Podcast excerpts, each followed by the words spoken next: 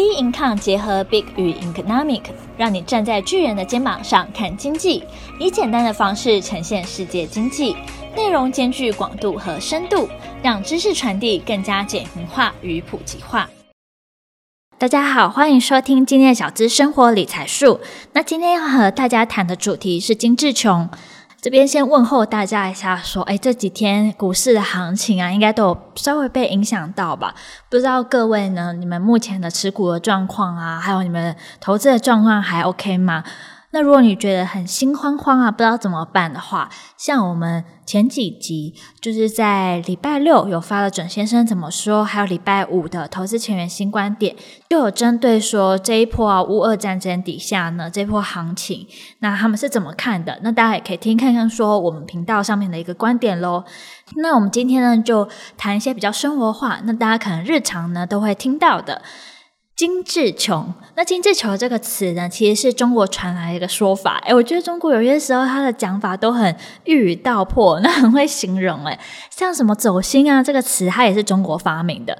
那台湾比较偏向讲什么精致穷，嗯，我是不确定说台湾的讲法是什么。有些人可能会讲说什么落魄贵族啊之类的，但我觉得精致穷这个用法呢，非常的巧妙。精致跟穷是两个非常极端。那是刚好相反词的感觉，可是却用在一起。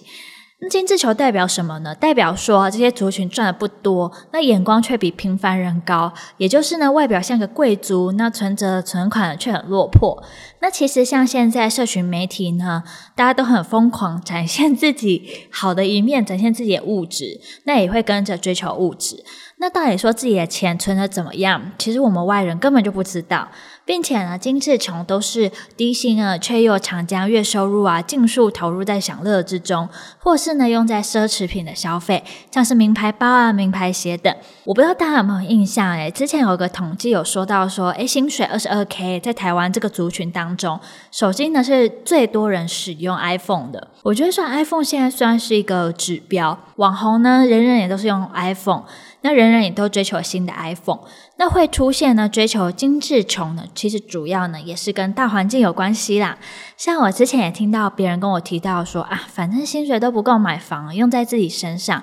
对自己好一些，那每一天呢，其实都是开心的。宁可呢是选择在当下提升自己的生活的品质啊，享受在当下，在自己呢有在生活时间内都要尽情的去享受。尤其是现在社群媒体算是人人大家每天都会滑的东西，那有些时候都要在上面表现出过得很好、很优秀，有什么很不错的东西。那我觉得说，在台湾，我觉得相对来说没有到那么的夸张。的确，很多人也会炫自己，但我这边提的没这么夸张的意思是说，在中国呢，之前的时候有上海假名媛群，不知道各位有没有跟到这个事件？这个群里面的人呢，他们可以一起团购豪华的旅馆哦，那名牌包，甚至名牌的丝袜，要让自己看起来有点白富美的形象。像我看到还有一起就会团去什么打高尔夫球啊什么的，那以饭店来说，他们只有富一间房间的钱，但他们可能有十几个、二十个人来 share 这一笔钱，然后在里面摆拍啊、拍照，好像自己每天都是在这种五星级酒店的感觉。这个目标呢，除了说想让自己过得很好之外，有些时候啊也是为了想要挤进上流社会圈，那寻找高富帅目标。让自己呢真的能跻身上舒服的生活。那有些人呢是为了说，好像自己过得很不错。那我之后出来卖东西的时候，别人也会相信你说，哇，你都那么有钱了，那不可能你会骗人啦。你买的东西一定很有信用，一定呢会很好。所以我觉得，不管他实际状况是怎么样，那有些时候在社群媒体上展现出来的东西，也是一种行销。不管是自我的行销，或者说对未来啊自己想要创业的一种行销，也是有可能的。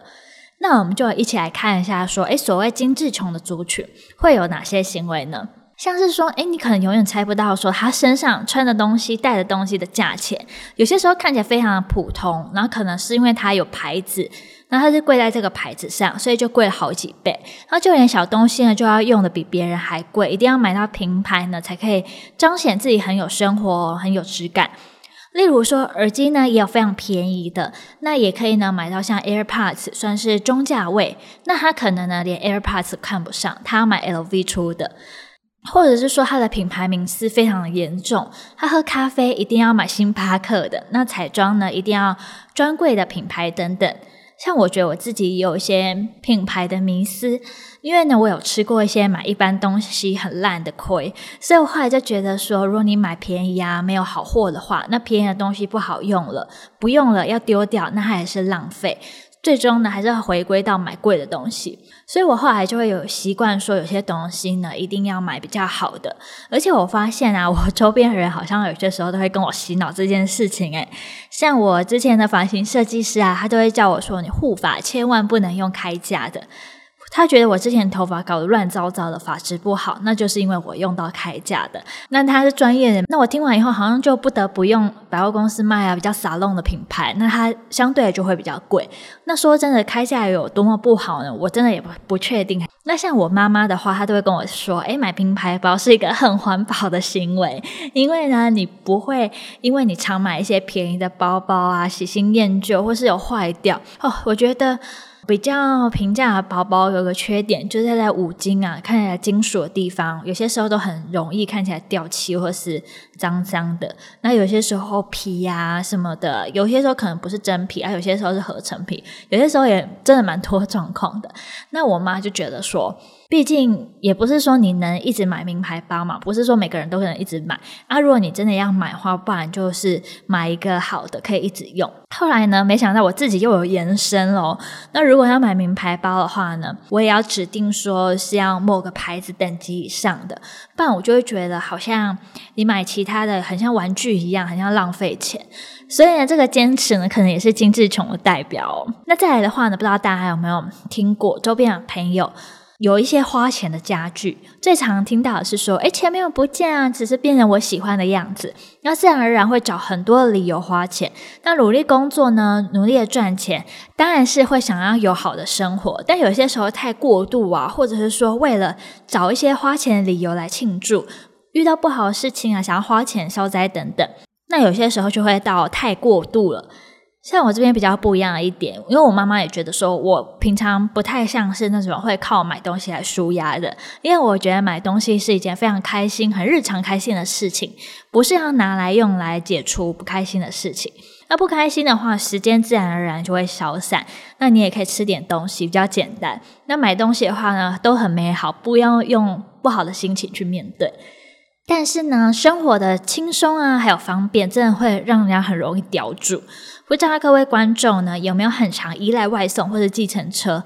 那这成瘾之后啊，其实也会变成精致穷的状态，而且习惯了好东西啊、舒适的生活，什么东西就很追求限量啊、极致、最好、高级。像刚刚提到的 iPhone，永远可能就是要最新的款式，而且要 Pro 等级的。那矿泉水呢，可能一定要买进口系列的。高铁呢，要坐商务舱等等。当你习惯后啊，无法克制欲望，真的就回不到说极简生活了。那在能力所及的范围内呢，追求质感，追求精致，当然是没有问题。但过程中不要盲目的跟随流行才是重点。那回过头来看呐、啊，为什么会出现精致穷？这个背后啊，共同的原因其实就源自于社会嘛的不确定性还有焦虑。那为了排解这些焦虑，你可能会选择说，诶，享受在当下，也可能期盼自己能脱离原有阶级的机会。当未来呢，不确定性越来越高，经济景气呢，短期内呢，难见曙光的时候，那为了转移一些生活的不顺遂、不顺心，而做了一些消费啊，或者想当假名媛等等的行为，也就是会成为一个呃非常常态的焦虑。那大家其实可以一起反思一下。你有些时候呢，寻找这种暂时的快乐，暂时缓解焦虑，那所衍生啊，花出去了那么多的钱，想要不断让自己很精致，但是呢，心灵呢根本没有跟着成长，会不会也是包着糖衣的毒药呢？